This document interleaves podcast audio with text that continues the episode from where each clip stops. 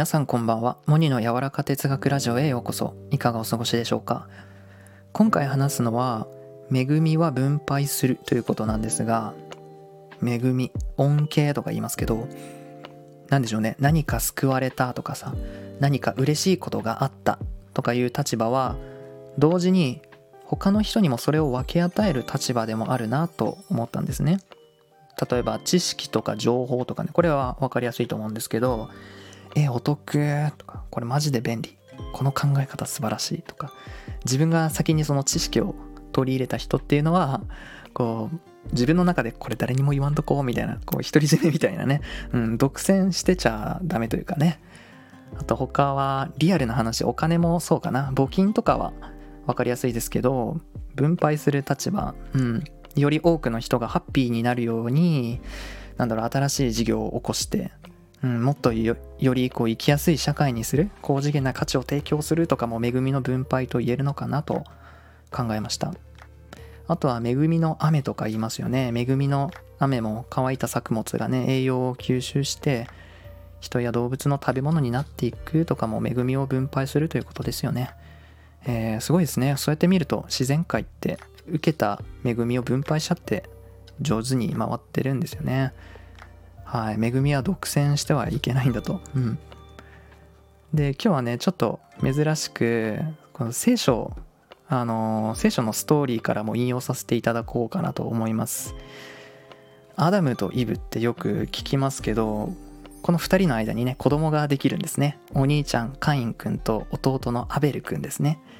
でこの2人がね神様にお供え物をするっていうシーンがあるんですけどお兄ちゃんは地を耕すものになったとあって、まあ、要は工作人ですね。立派な野菜たちを備えるんですね神様に。で弟は羊飼いになったとありまして羊を飼うものですね肥えたウイゴの羊丸々太ったこう羊を神様にお供えするんです。で結果神様に受け取られたのは弟アベル君の羊だったんですよ。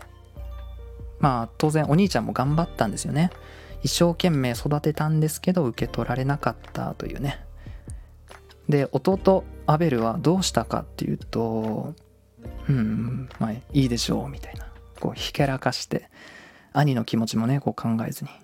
そしたらこう兄カインにアベル野原へ行こうかって言って石でこうガンって撃たれて人類初めての殺人が行われたっていう、まあ、こういうお話があるんですけどここで見るのは弟のアベルは先にねあのお供え物を受け取られた。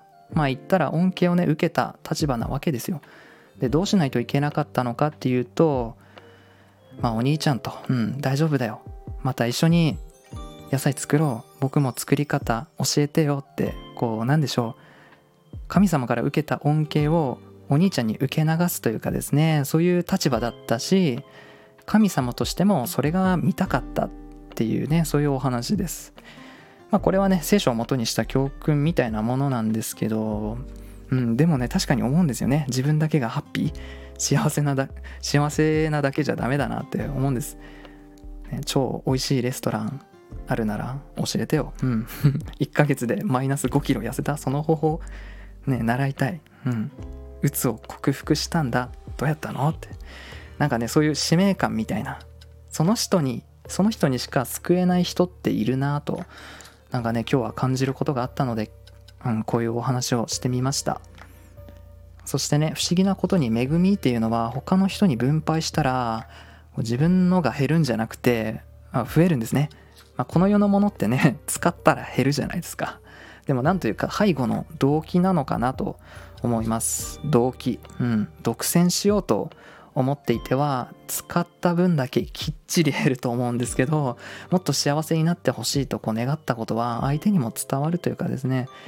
うん大事なのはそこなのかなと思いました。モニの柔らか哲学ラジオ今回も最後までお聴きいただきありがとうございました。それでは皆さんいい夜を。